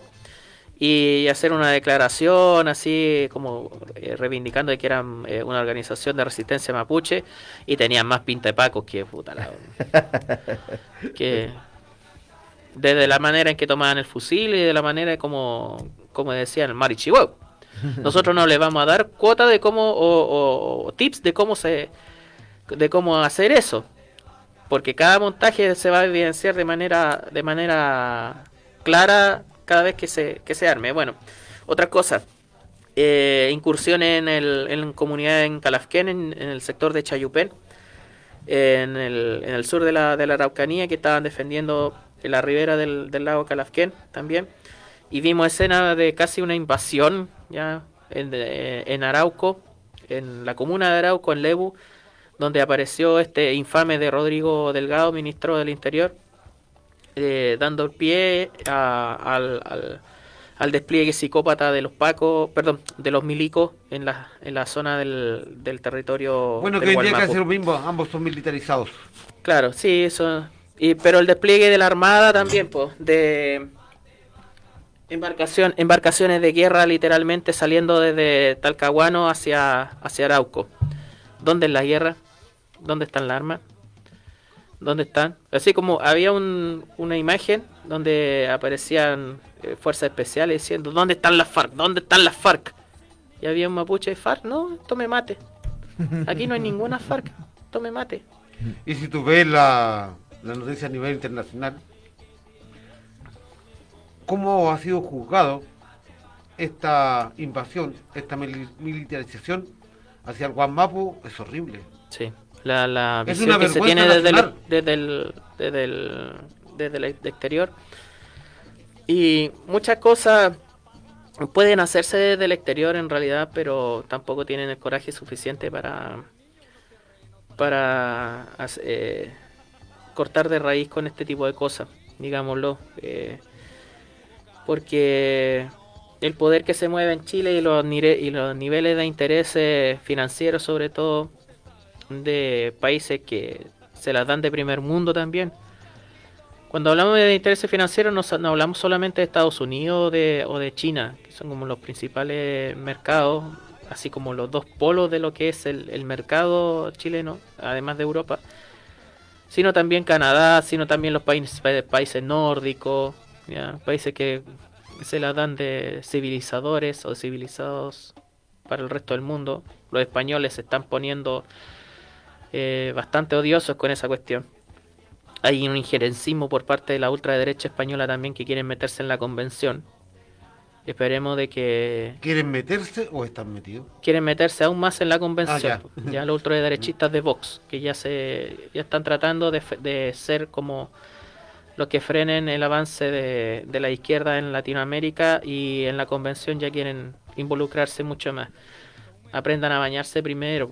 Si acá, acá aprendieron a lavarse el cuerpo, po, manga de godo, ignorante. Bueno, eh, En la Araucanía, lo que pasa con la, in- la invas- invasión de la Araucanía, hay platita, papá, po. hay Mm. platita. Desplacemos las comunidades originarias, metámosla en una, en una reserva pequeña. y Una nosotros- reducción. Una reducción y nosotros nos quedamos con el resto del territorio. Total, hay minería, hay alto economía, hay alta riqueza Oye, en la tierra del Guasmapo. Oye, y tanto que hablan de narcotráfico, vuelvo, vuelvo a reiterar esta idea que, se que se- quizás no quedó clara. El narcotráfico necesita redes de poder y de protección para funcionar. Y ese poder no lo tienen las comunidades originarias, no, no, lo si tienen. las comunidades originarias son... ¿No será cosa de que esas redes de narcotráfico ya existen en la Araucanía, son de conocimiento del poder, son de conocimiento de la fiscalía, son de conocimiento de todos los ámbitos de poder? Y lo único que quieren hacer es asegurarse ese narcotráfico, esa operación, ¿ya? Tener su cultivo o tener su eh, eh, cocina de coca o cocinas de distintas sustancias en medio de las plantaciones forestales. Sí, pues abajo de la mata de vino caen muchísimas cosas. Exacto. Y el bosque vino de tapa alto. Claro, desde el aire. Sí, y te mantiene humedad constante. Y están formaditos, tanto que, tan alineaditos los pinos como tan alineados, alineaditos son los milicos, po, ¿ya? El verde pino de los de la monocultivo combina con el color de los pacos y combina con el color de los milicos. Así que yo tengo mucha, bueno, la, suspicacia obviamente, constante, como parte del día, día, el día a día de todo. Pero en este sentido, tanto que han alegado el narcotráfico y vuelve a existir la- las matas de marihuana que encontraron en el Biobío eran de los Van Rieselbergue, ¿cierto? Eran de los Van Rieselbergue. Simple como eso. ¿Y qué hicieron contra eso? Nada. nada. ¿Por qué, Ahí- la, por qué Van Rieselbergue? Hay que echarle Insisto, el, insisto, el narcotráfico necesita poder y ese poder solamente lo tienen instituciones que están alineadas con la derecha de este país. Ay, se nos. se nos. puso complicado el tema. Pero si son no- así, no, sabía que, que esas matitas eran de ella en realidad. Hace prácticamente 10 años en Concepción, sí, de la familia Van Rieselbergue. Tanto que alegan contra, contra eso y, oye, y acusan de droga a la izquierda y toda la cuestión. yo les aseguro que hay más droga en una reunión de la UDI o en una reunión de partidos de derecha o de RN que en cualquier eh, reunión de ni siquiera política, en una peña puta de universidad hay menos droga que en lo que es una reunión de o en una partusa o en una, una fiestecita que se arman los UDI, los RN o los, o los de derecha. Si no lo saben acá en Curicó, ¿para qué vamos ¿Para qué vamos a, seguir dando detalles? Así ya, sí, aquí ya. El, Ya, cor- chi- el correo corre. Ya chiquillos, eh, pasemos al, al punto de eh, la corrupción que existe en el país, Pato. Eh, yo te voy a hacer una pregunta sin el ánimo de, de tirar el carnet encima de la mesa. Eh, ¿Son cosas que se han visto siempre o, o es, es algo que está ocurriendo tan marcadamente últimamente? Es cosa que ha estado, como se decía antiguamente, hay que barrer por donde ve la suegra, ¿no? Todo el resto de basura debajo de la alfombra, pero hoy en día las redes sociales y muchos compañeros levantaron la alfombra y encontraron que la casa estaba bien cochina. Siempre ha habido corrupción. Este es un país corrupto. Es un país donde la élite es ladrona. Y como pueda arreglarme, me voy a arreglar. El, el sálvate tú mismo, me, me salvo Claro, solo. claro. ¿Mm? Sálvate tú mismo. Salvo al grupito que me, que me conoce nomás. La corrupción ha estado, según yo, ha estado instalada aquí en este país por, por décadas. Por décadas. Y aquí me vuelvo a tomar lo que un día Cristian nos dijo. Bajo el gobierno de Salvador Allende, que Allende había dicho, podemos meter las patas, pero ensuciarnos las manos nunca. Aquí, durante todo este tiempo, han metido las patas, han ensuciado las manos, el cuello, la oreja, todo. Como les dije en un comienzo, cuando una, hace tiempo atrás, me, el profe me preguntaba qué pensaba yo que iba, a quedar de este país una vez que se fuera Piñera, un rastrojo de país. Y con el tiempo va justificando que este país va a quedar un rastrojo económico de país. Y no es porque la economía esté mala, sino porque se la están robando día a día, segundo a segundo, a manos llenas. Y se la están llevando hacia otros lugares. Haciendo una especie de, de, de podio, profe, eh, el, el peor de los podios, el gobierno de Piñera es el peor de la historia. Sí. ¿Sí? Por lejos. Ya. Como gobierno elegido. ¿Mm? ¿Sí? Porque hay ¿Mm? que dejar, a un, dejar en, un, en un carácter eh, aparte lo que es la, la dictadura de Pinochet. ¿ok? Como gobierno democrático, o comillas, elegido, ¿ya? Eh, el peor de la, de la historia del país, sin lugar a dudas. ¿ya? Y eh, bastante equiparable a lo que es la dictadura en su forma de, de funcionar. Entonces ni siquiera podría entrar dentro de una categoría de democrático. Y ojo, Ok. ah, y, esa te- terminología de que es, es el peor gobierno, entre comillas, democráticamente escogido, ha sido el peor gobierno, hasta la derecha piensa lo mismo. Pero todos están arrancando de la derecha, todos se están desligando. Hay incluso consejeros regionales que pasaron de RN a, la- a candidatearse ahora por la DC, po, por ejemplo. ¿Ya? Bueno, que es lo mismo en todo caso. Sí. De RN a DC, Tanta diferencia no hay. yo creo que hay un segundo de, de paso nomás. Sí. Y, tampoco, y tampoco cambian las formas de, de comportarse así como patota, como, como, como matones. ¿ya? Pero bueno, eh, ahí saquen el nombre. Quizás nos vamos, nos vamos a poner en tema de las candidaturas bastante pronto porque hay varias cosas que detallar y varias cosas que en particular tengo que decir. Los casos de corrupción, para involucrarlo en este bloque y no alcance para lo último. El procesamiento de Javiera Blanco y generales de policía por lo que es el Paco Gate, ya, tres generales eh, procesados por, eh, por lo que es esta investigación que lleva bastantes años. Una eh, protegida, digámoslo, de lo que fue el gobierno de, Bachelet dentro del Ministerio del Interior. Y donde fueron imputados eh, form- o formalizados los ex generales Julio, eh, Gustavo González Llure y Bruno Villalobos, que eran dos bastante cercanos a lo que fue ese gobierno. Eh, otros imputados como el eh, funcionario de la DIPRES, Héctor Zúñiga, el general Iván Whipple y el jefe de finanzas Flavio Echeverría. Entonces eh, se le rechazó el sobreseimiento a Javiera Blanco de este caso Paco Gate de la malversación de gastos reservados durante el es- desempeño de su cargo en el ministerio. Ilícitos consumados desde el año 2007, ya eh, entre enero de 2007 y el 11 de marzo de 2011, periodo en que Javiera Blanco fue subsecretaria de Carabineros durante el primer gobierno de Bachelet. Otros casos de corrupción que tenemos, el de, la el de PDI Gate, donde incluso hubo una cuestión bastante, bastante para la risa. La jueza preguntando en qué momento podían detener y encarcelar al, al imputado, Héctor Espinosa. Oiga, eh, ¿le parece que lo hagamos hoy día en la tarde o mañana? No, hágalo mañana. Ah, bueno, lo hacemos mañana, mañana lo, lo metemos en cana. Menos mal que alguien se dio cuenta, o despailaron y decretaron la prisión preventiva por eh, riesgo de fuga. Sí, pero que está. Es que la, la jueza estaba preguntando qué día le podían tener la, la suite. De- La suite primer- lista. la- sí, bueno, Para ajustarle los horarios con la mucama, quizás. sanitaria. Claro, no, no sé. eh, ¿o ¿Tú crees que los generales carabineros están. ¿Dónde están arrestados?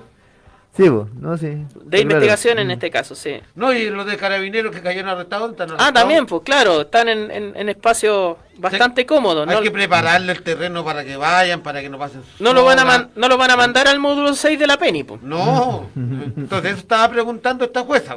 ¿Cuándo van a tener lista la habitación para, para poder trasladarlo y la alfombra roja? Exacto.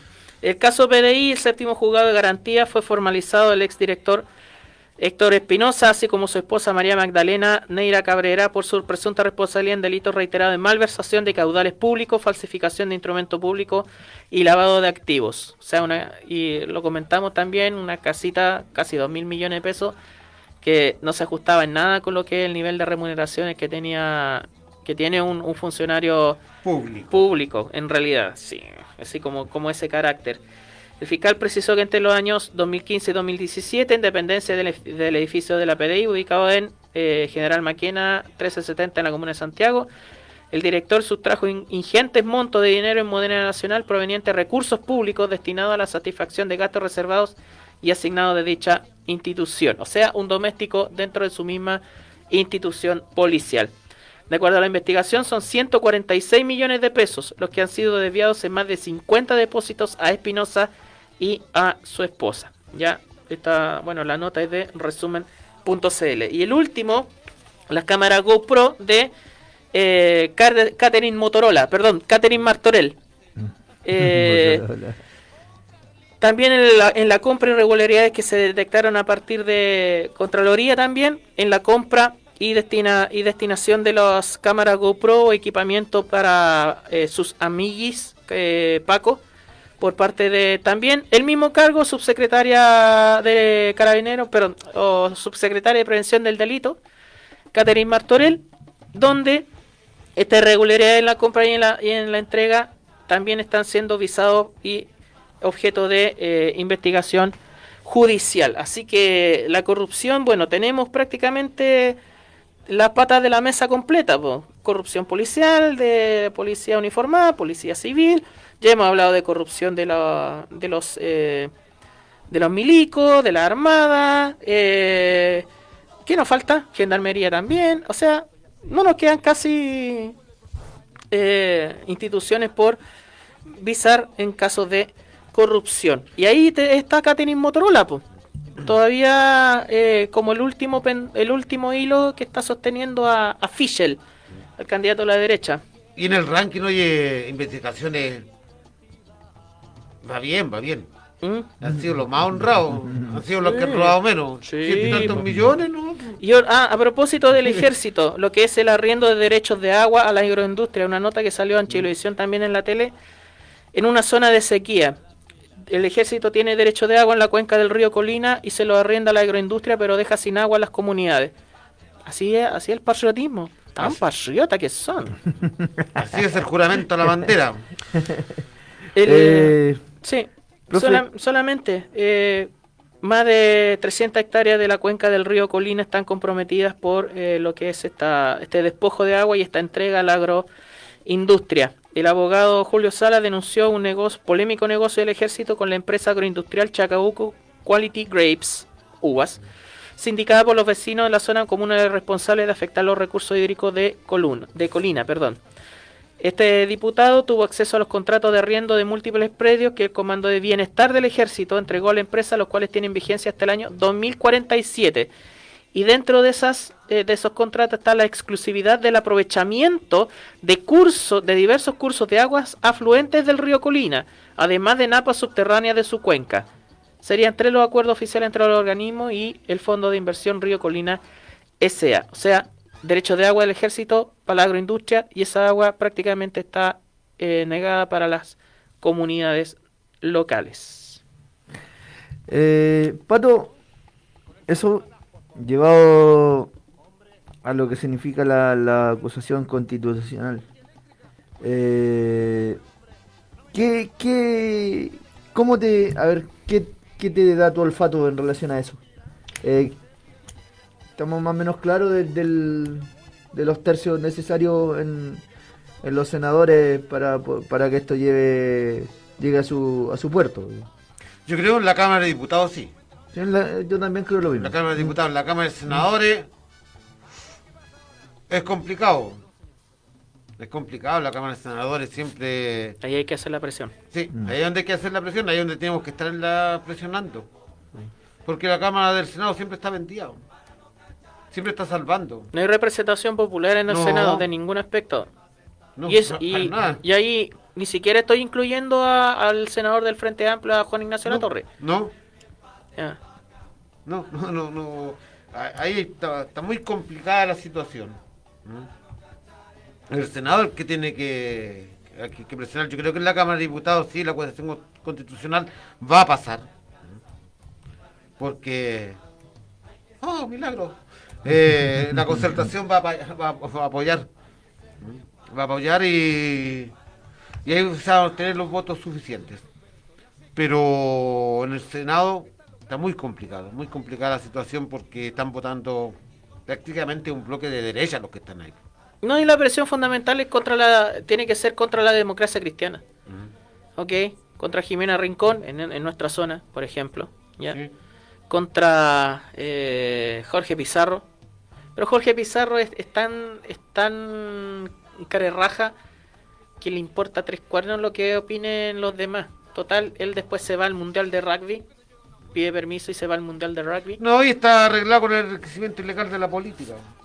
Además. Su amigo Jorge eh, Abo lo salvó ya. Exactamente. Así que bueno, el Senado es la piedra de tope en muchas cosas. Así que bueno. Ahí donde se adormecen todos los, los proyectos. Sí, no, es, que, es que reiterar constantemente esto y también poner en poner en, en, en cuestión de que la institución del Senado también tiene que ser una de las cosas que dentro de la Constitución tiene que ponerse en entredicho su permanencia. ¿Qué necesidad hay de un Senado? ¿Qué necesidad hay en un país como el nuestro de que haya dos cámaras o que eh, tengan este manera de funcionar entre una cámara alta y una cámara baja? Eh, el Senado también, porque es una representación más de lo que son los poderes fácticos, los poderes oli- oligárquicos. Por eso la nueva constitución tiene que venir, tiene que ser unicameral. Totalmente unicameral. Porque dos cámaras te están... Y lo que implica eso, claro, de que, de que se ca- cambie eso. ¿ok? Sí. Hay muchas candidaturas que están postulando al Senado, pero también tienen súper claro de que el Senado eh, puede desaparecer. Y se están candidateando al Senado no, no por el poder de mantener el Senado, sino porque en el Senado hay una representación popular. Por ejemplo, bueno, en la región metropolitana hay, hay una competencia bastante fuerte en distintos espacios, incluyendo también la, la candidatura de Fabiola Campillay Sí, al sí. Senado. ¿ok? Así que bueno. Una Eh, gran lucha ahí entre la Fabiola Campillar para poder salir electa. A lo último, quizás lo que nos puede dar un poco más de comillas risa, lo que es el desplome de Piñera con tatuaje, Fichel, Gasichel, bueno, tanto apodos que ya tiene el candidato de la, de la derecha. Eh, financiamiento de él, ya, de su campaña por parte de empresas de gas, de pesquera, lobby. Y algo que me llama la atención y lo comentaba con un compañero de nosotros, a Miguel, un saludo para él, a, a- a Miguel, de lo que son los créditos en estos momentos, el otorgamiento de créditos a personas. Dentro del financiamiento de la campaña, aparte de todo lo que está mencionado aquí, de las empresas de gas, de pesquera en su momento cuando se candidateaba por la democracia cristiana, eh, el lobby que hizo en favor de empresas de gas, toda la serie de empleos que tiene en LinkedIn, antes de ir con el detalle, pareciera que Sichel lo único que quiere es sumar un currículum por toda la empresa que ha pasado, por todos los cargos que ha tenido, como llenar el LinkedIn, antes de trabajar el suficiente tiempo para demostrar de que ha sido eficiente o ha sido eh, un, eh, un funcionario estable dentro de un gobierno, porque ha sido parte de Corfo, ha sido parte de Cercotec, ha sido parte de un montón de instituciones, le estaba pidiendo de rodillas para ser subsecretario cuando fue elegida Bachelet en una segunda oportunidad, es algo que, que apareció en una declaración de, de Elizalde. Bueno, tan- o sea, si te cagan por todos lados y además te caga eh, Álvaro Elizalde porque estáis muy cagados, Sichel, o sea, para, para redondear. Pero el Más tema, del- viene. el tema del crédito. ¿A quién en este país, en este momento, con la crisis, con los problemas económicos, con toda la cosa, ¿a quién en este país le otorgan un crédito a alguien que no tiene un trabajo estable, que es candidato, que recién salió del Banco Estado? ¿A quién le entregan un crédito por 500 millones de pesos para financiarse una campaña política? ¿A quién? A su empleado, como dice Cristian. Bueno, de vuelta a su empleado. Aquí Cristian nos dio la respuesta. A un empleado suyo, primero. A Ya, su puede hacer la respuesta, pero obviamente quédense con eso. ¿A quién en este momento le otorgan un crédito de 500 millones de una suma tan cuantiosa?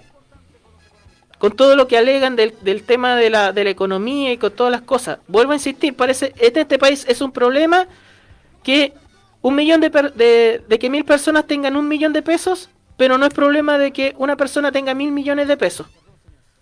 ¿Ok? ¿A quién se le entregan sumas de este, de este calibre? 500 palos. 500 millones de pesos para financiar su campaña. Cuando, por ejemplo, un microempresario, con, con suerte, le otorgan un crédito que alcanza al 30 o al 20% de lo que pueden eh, generar ellos mes a mes en su negocio cuando hay tantas obstrucciones al crédito personal o al crédito hipotecario, cuando hay tantos problemas, cuando tenéis que, por ejemplo, probar una renta en, algu- en algunos eh, sectores, por ejemplo de Santiago, tenéis que probar que percibe una renta superior a 1.200.000 pesos para que te eh, otorguen el arriendo de una casa de una, o, de, o de un departamento de 300.000. ¿Cachai? O sea, eh, ahí hay una cuestión fundamental, y lo dijo bien Cristian.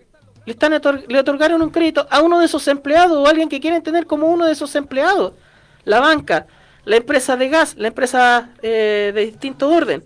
Entonces, eh, el tema de financiamiento de la política y en el caso de Gasichel, eh, esta semana como que explotó bastante, junto con otras cosas que quizás vamos a detallar ya con más profundidad más, más adelante, sobre todo el tema del Pepe Zanja, eh, del candidato de la ultraderecha, de, respecto a eso, en, todo abandonando el barco a la derecha, todo haciéndose los giles. Y una lección que debe aprender Sichel y que deben aprender muchos políticos, de que cuando se sale de una colectividad o cuando se sale de un lugar, siempre hay papeles de algo. Y además eras parte de la democracia cristiana, que es un partido traidor por naturaleza. Entonces, ahora se están tirando los palos para allá, para acá. Sichel con la DC, la DC de vuelta a Sichel. Apareció eh, eh, La Torre, que también tiene bastante, bastante casos de corrupción. La Torre, el, el que era presidente de la DC y senador de O'Higgins. En el tiempo de que estaba así. Entonces, eh, más encima, te estáis candidateando ahora para presidente, para la derecha, saliendo de la DC, habiendo salido de DC, después te fuiste con Andrés Velasco, ¿ya?